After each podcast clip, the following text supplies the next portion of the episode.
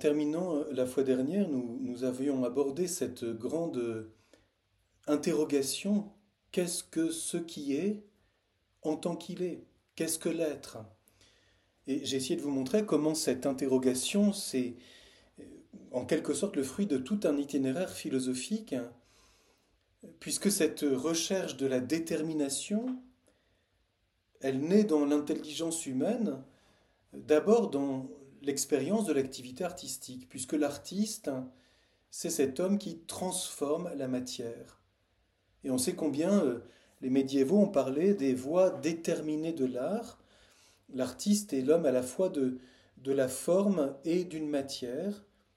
Il apporte la détermination qu'il a pensée, cette idée, cette eidos, fruit de son inspiration, euh, par la médiation du travail, à la matière qu'il connaît, qu'il choisit euh, à travers les instruments dont il se sert pour euh, réaliser son œuvre.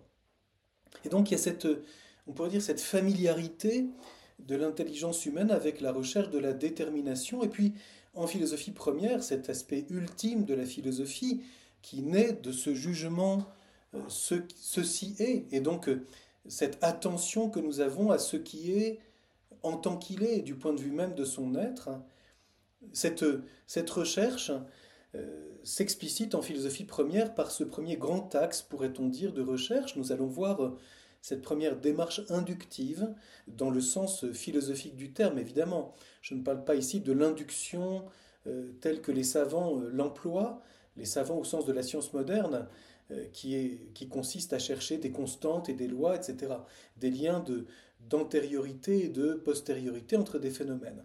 L'induction philosophique, c'est c'est au contraire cet aspect euh, de découverte de l'intelligence à l'école de la réalité pour découvrir en profondeur ce pourquoi elle est telle qu'elle est.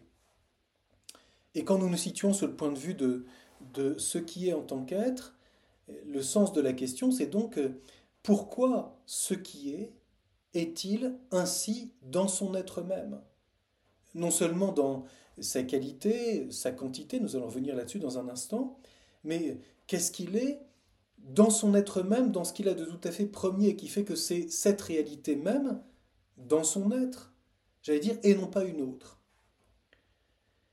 Et donc c'est bien euh, à l'école de ce qui est, en partant du jugement d'existence, ceci est, et ensuite en revenant à la réalité, à la lumière de l'interrogation, que le philosophe va cheminer pour découvrir le pourquoi, le taux d'ioti, la cause profonde, ce qui est premier, du point de vue même de l'être, dans la réalité existante, du point de vue de sa détermination.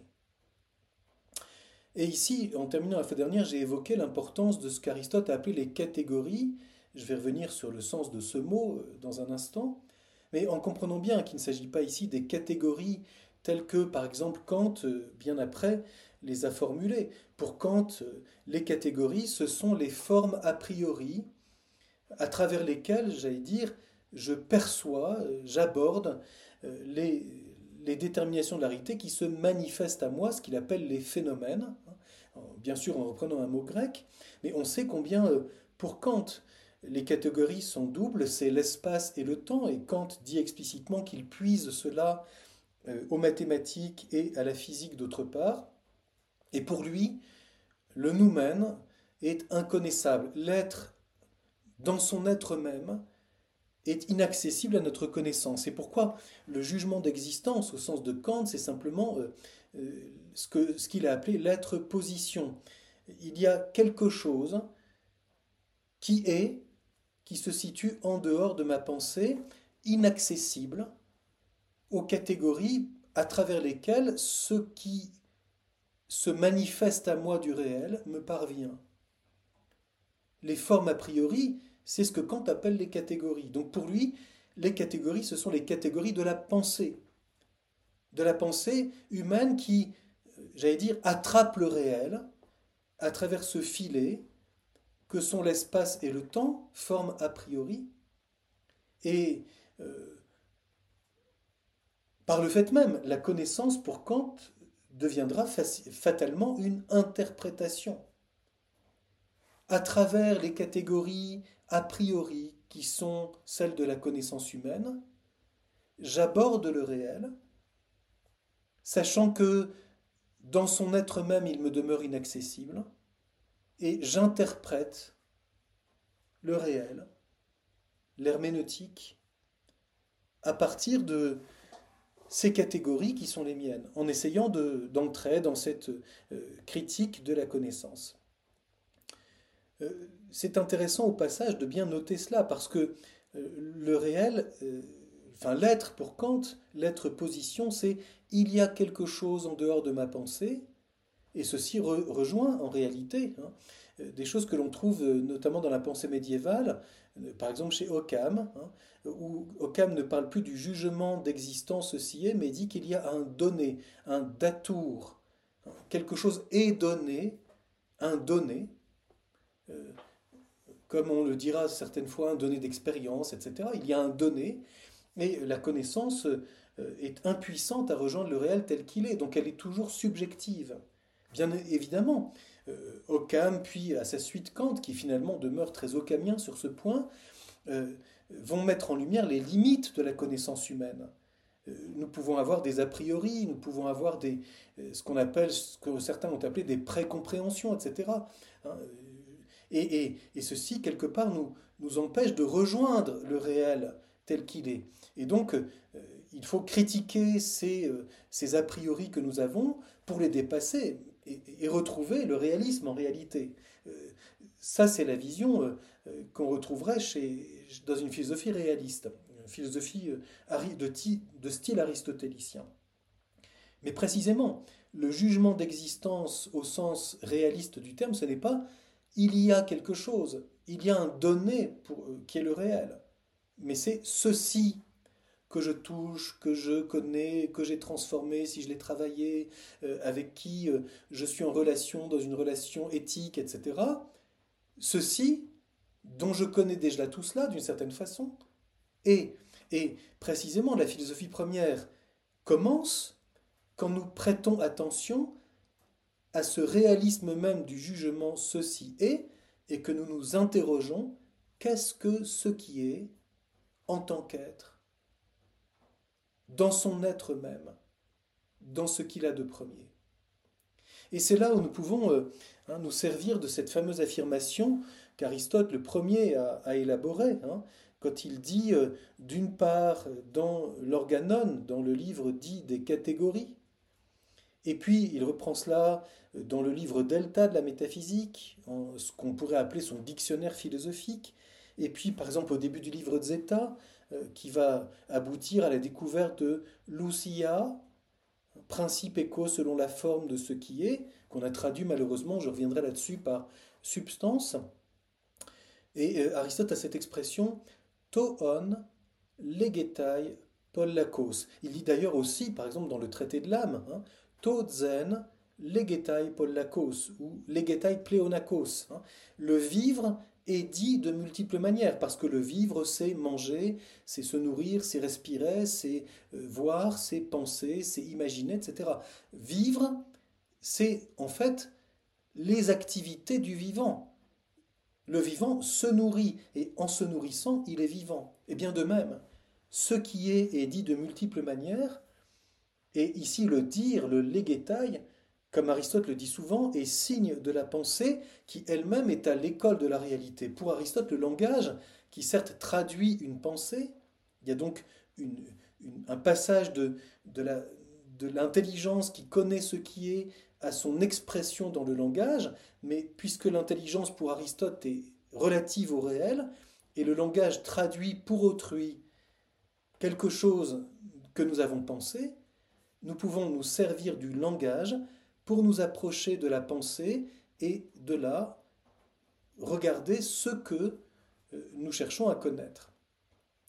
Euh, je renvoie ici à un livre tout à fait euh, remarquable et intéressant de André de Muralt, qui était en son temps professeur à l'université de Lausanne, en Suisse, et qui a réuni aux éditions Vrin un ensemble d'études sous le titre Comment dire l'être L'invention du discours métaphysique chez Aristote.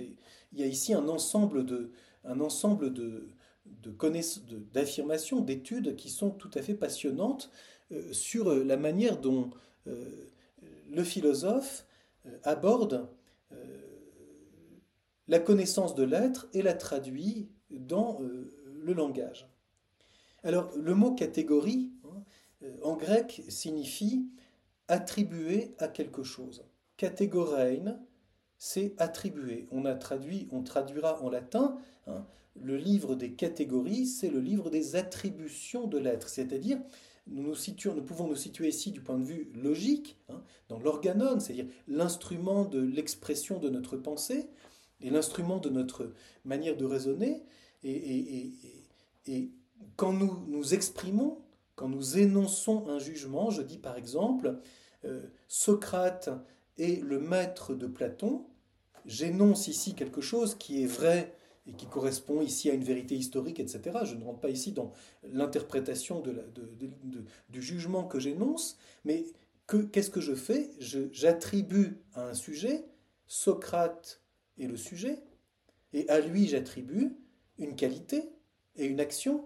Il a été, il est le maître, il a enseigné, il a formé son disciple Platon. Et donc, le maître, être le maître de Platon, est attribué à Socrate. Et quand je dis ça, j'énonce dans le langage quelque chose que j'ai pensé et qui est vrai dans la mesure où cela correspond à une réalité, en l'occurrence philosophique, historique, éthique, intellectuelle, etc.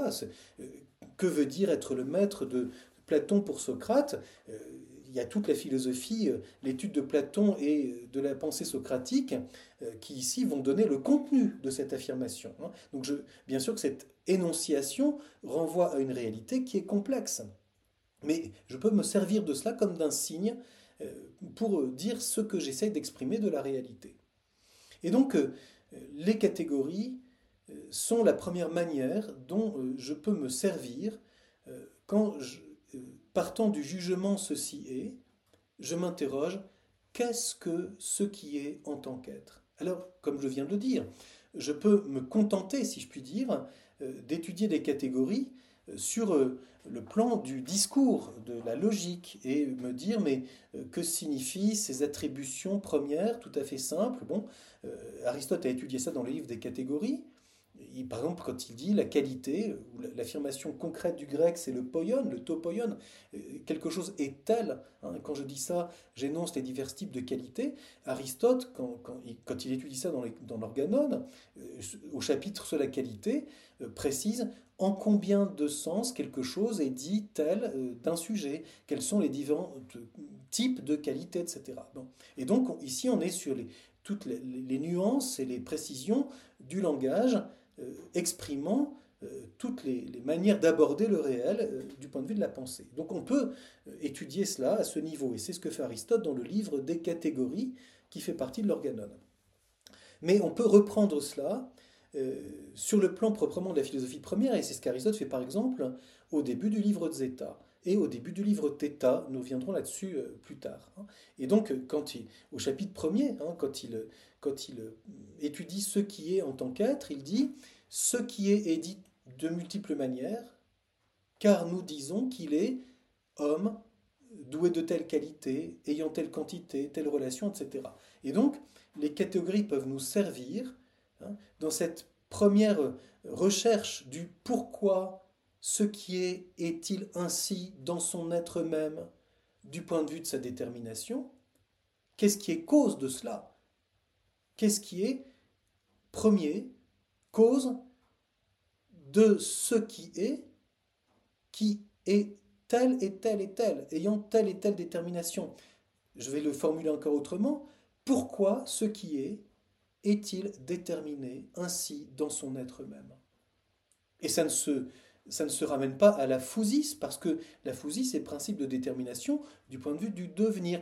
La question de la fousie, c'est pourquoi ce qui change ainsi change-t-il de telle manière? La fousie, sa nature, et là nous pouvons euh, faire allusion aux stoïciens qui, quand ils s'intéressent à la nature, en réalité, euh, euh, demeurent dans une philosophie qui est du côté du devenir. Quel est le progrès de l'homme? Comment chemine-t-il dans sa vie? Ceci est, bien sûr fort intéressant. Euh, mais ce n'est pas ici le sujet ou ce que nous cherchons à comprendre. La question n'est pas pourquoi ce qui est est-il ainsi dans la manière dont il change? Quelle est sa nature? Mais pourquoi ce qui est est-il ainsi dans son être même? Bien sûr, le devenir fait partie de son être, mais ceci est une autre question. Où se situera le devenir de la réalité par rapport à son être Et qu'est-ce qui demeure et qu'est-ce qui change? Qu'est-ce qui est soumis au changement et qu'est-ce qui demeure dans ce qui est, en tant qu'il est, tel qu'il est? Ce que j'ai dit en terminant la fois dernière. Alors, euh, euh, l'être est dit de ces multiples manières et j'aimerais très brièvement hein, évoquer ces dix catégories, hein, ces dix attributions premières dont nous pouvons nous servir et sur lesquelles nous reviendrons par la suite hein, euh, en étudiant ce qui est en tant qu'être, car nous pouvons avoir un regard sur la qualité du point de vue descriptif, quelles sont les qualités de cet homme, c'est assez descriptif, et puis qu'est-ce que sa qualité? Du point de vue de son être. Qu'est-ce que la qualité dit de l'être d'une réalité? Euh, si nous écoutons ce que dit Aristote, dans la métaphysique, il dira la qualité est disposition de la substance. Mais pour le moment, je n'entre pas plus hein, dans, cette question. Je souligne hein, donc l'importance de ces catégories. Simplement, je, renvoie hein, à cette étude première que Aristote a fait. Et quand nous nous situons euh, ce qui est dit de multiples manières, nous sommes au point de départ de cette analyse. Et au point de départ, nous sommes dans quelque chose d'extrêmement descriptif, où nous nous servons du langage, mais le langage dit quelque chose pour autrui de la pensée que j'ai, de ce qui est. Et donc je peux me servir de cela comme d'un signe. Alors, euh, euh, première, première remarque, tout est dit d'une réalité je dis Socrate est un homme. Et quand je dis cela, j'attribue à Socrate le fait qu'il est un homme, une détermination tout à fait caractéristique, c'est un homme, et pour l'exprimer davantage, je peux me servir de la négation, et non pas un dieu. C'est un homme, et non pas euh, une vache sacrée. Quand je dis cela, j'attribue à Socrate la qualité ou la détermination homme. Je vais revenir là-dessus tout de suite. Et donc, ce qu'on appelle le sujet, qui reçoit toutes les attributions, c'est ce à quoi tout est attribué, ce dont tout est dit, et qui lui-même ne peut pas être dit d'un autre. Il n'est pas attribué à quelque chose d'autre. Je ne peux pas dire Socrate est Glaucon. Socrate et Platon. Non, ils sont radicalement autres. Et donc je dis ici quelque chose de tout à fait intéressant. La substance première, telle que Aristote s'exprime, qui est le sujet des attributions, c'est ce à quoi tout est attribué et qui lui-même n'est attribué à rien d'autre. Donc ici, quand je dis cela, je dis déjà quelque chose de très important. La substance première ou dans le langage le sujet, dit quelque chose de premier puisque il est, lui, à tel point qu'il ne peut pas être un autre. Et donc c'est une façon où le langage exprime quelque chose de tout à fait important, l'aspect tout à fait premier de l'être, qui fait que cette réalité, cet individu, cet homme précis qui s'appelle Socrate, il est lui-même et n'est pas un autre. Il est donc quelqu'un. Ah, ceci est très important parce que c'est à retenir du point de vue de cette démarche inductive. Le sujet à quoi tout est attribué dévoile quelque chose dans l'ordre de l'être qui est l'altérité de quelqu'un qui, étant unique dans l'être, n'est pas un autre. Il est donc premier d'une certaine façon. On dira aujourd'hui, il est premier du point de vue existentiel. Le jugement d'existence met en valeur le caractère unique d'une personne, d'un individu, d'une réalité existante, et son irréductibilité à qui que ce soit d'autre.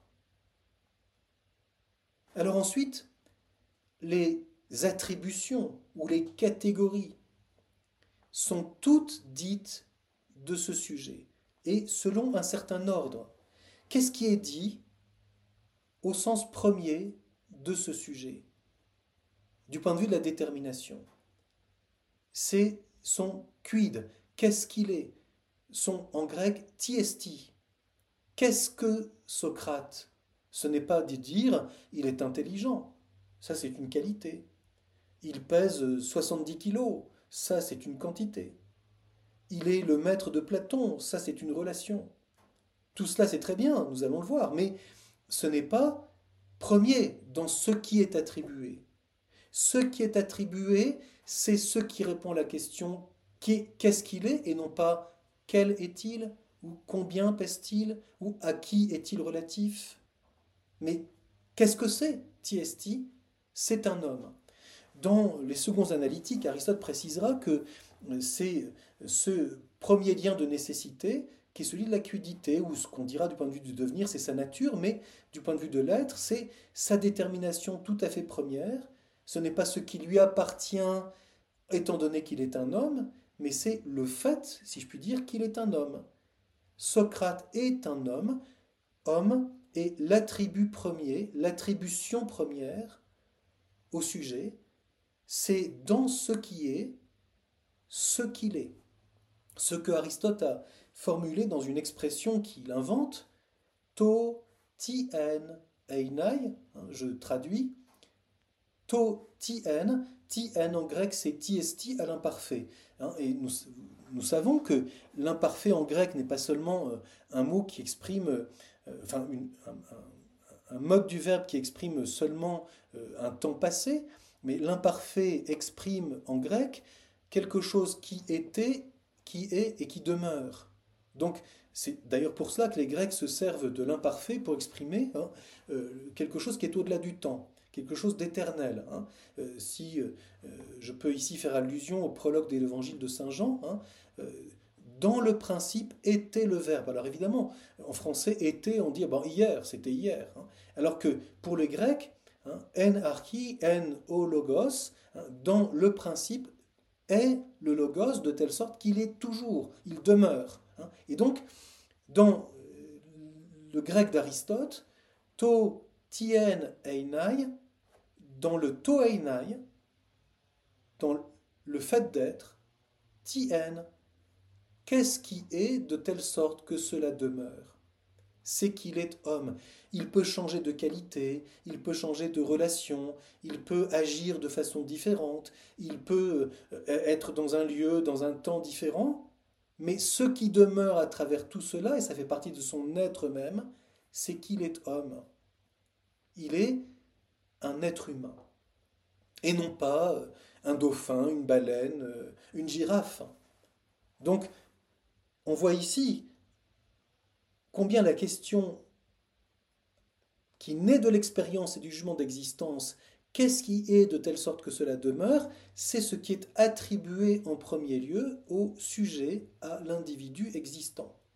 Socrate est un homme. Et ensuite, il est doué de telle qualité. Il a telle qualité, telle autre. Alors là, nous décrivons. Hein, la question, ce n'est plus seulement, ce n'est pas qu'est-ce qui demeure, qu'est-ce qui est dans l'être, mais c'est quel est-il? Il est un homme euh, aimable, il est un homme ironique, il est un homme euh, qui cherche la vérité, etc. etc. Et nous pouvons décrire les qualités de quelqu'un. Quelles sont les qualités d'action, les qualités euh, physiques, les qualités spirituelles, etc.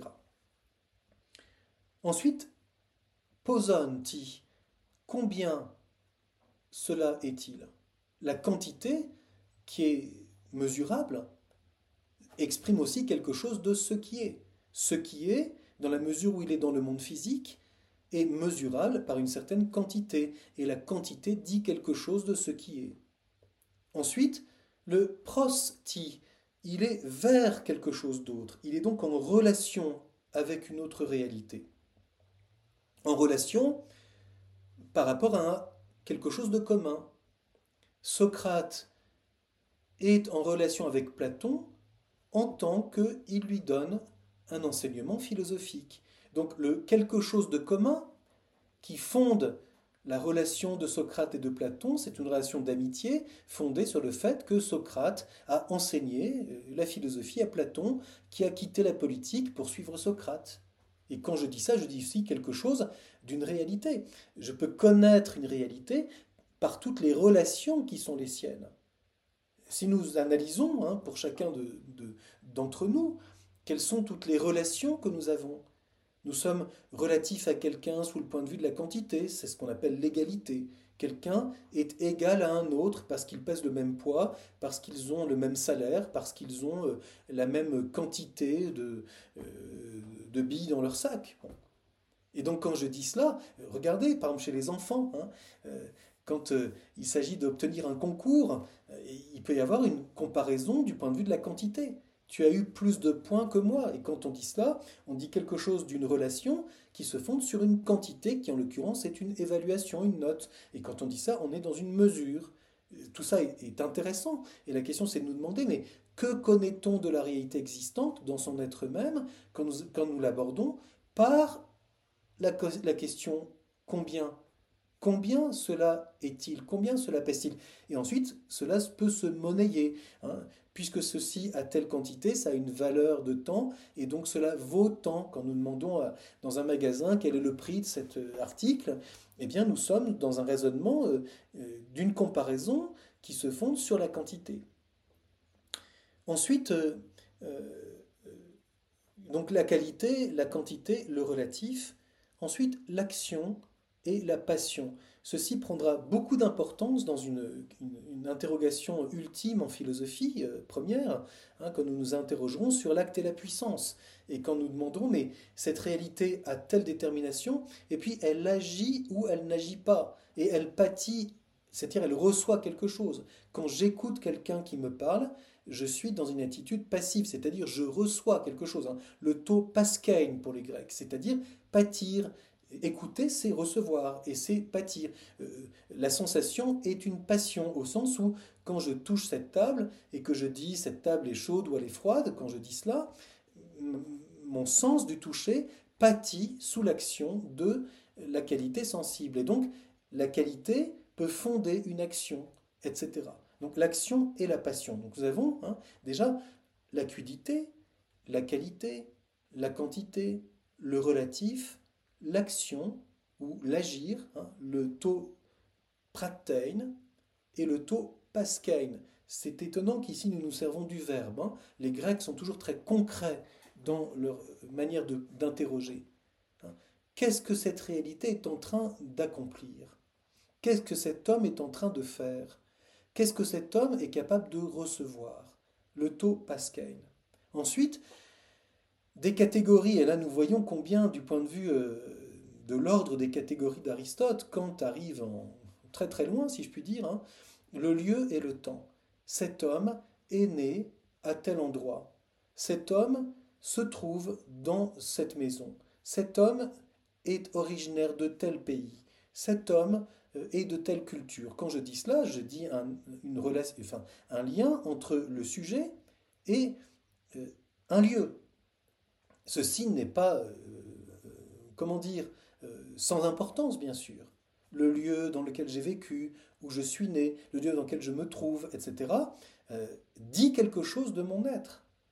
Et ça, ça, dit quelque chose, par exemple, de la culture. Si je suis né dans tel endroit, si je suis né sous les tropiques ou si je suis né au contraire au pôle Nord, bien, bien sûr que le lieu dans lequel je suis modifie quelque chose fait partie de mon être, mais comme une, catégorie qui s'attribue à l'être individuel que je suis. Et bien sûr, le lieu, euh, il y a aussi le temps. Je suis né à telle date, j'ai tel âge, euh, je suis euh, dans tel moment de la journée, etc. nous faisons cours en fin de matinée, et ainsi de suite. Quand je dis cela, j'organise quelque chose qui est le temps qui a été étudié dans la physique, dans la philosophie de la nature, le temps est la mesure du devenir, mais il dit aussi quelque chose de l'être, puisque cet être en tant qu'il devient est dans le temps, et donc le temps dit quelque chose de l'être, de ce qui est en tant qu'être. Et puis enfin, les deux dernières, si je puis dire, catégories, les deux dernières attributions hein, que nous, nous pouvons trouver pour la première fois exprimées dans la philosophie d'Aristote, le, le situs, c'est-à-dire l'organisation des parties et du tout. Hein. Comment cet homme se situe-t-il? Comment se tient-il? Est, donc c'est autre chose que l'action ou la passion. Hein. Euh, le situs, euh, dans l'expression latine, c'est la manière dont euh, un, homme se situe comme tout constitué de parties, son attitude, il est assis, il est debout, etc. C'est la manière dont il s'organise. Et bien sûr, ceci va se retrouver aussi sur le plan de l'esprit. Comment sa pensée s'organise-t-elle? Qu'est-ce qui est sa manière d'aborder les choses hein, C'est très intéressant d'aborder cela. Et puis bien sûr, euh, ça peut aussi concerner les réalités physiques. Hein. Quand on parle d'un site, c'est différent de un lieu. Un lieu, c'est simplement je suis à tel endroit. Ensuite, nous pouvons dire ce site a quelque chose de tout à fait particulier, hein, parce qu'il est organisé de telle et telle manière. Par exemple, quand on regarde comment euh, tel monument s'inscrit dans un site, dans un paysage, il peut le défigurer parce qu'il il ne tient aucun compte de l'organisation de ce, de, cette, de ce paysage, ou au contraire, il peut l'ordonner d'une façon nouvelle, c'est au fond le rôle de l'architecte, hein, et de penser l'organisation du tout d'une façon nouvelle par une partie qui vient s'inscrire dans un tout préexistant. Hein. Euh, voilà comment se situe ce bâtiment, comment il s'organise. Et ça dit quelque chose d'une réalité en tant qu'elle est une réalité complexe, un tout composé de parties. Et puis enfin, la dernière catégorie, c'est ce que hein, on appelle le, le taux Ekein, hein, l'avoir ou l'habitus en latin. Hein. c'est tout ce que l'on peut acquérir et qui vient modifier notre être. Non seulement les biens extérieurs, c'est bien évident que les biens extérieurs que je peux posséder, le droit de propriété, disent quelque chose de mon être, parce que ça dit quelque chose de mon travail, par exemple.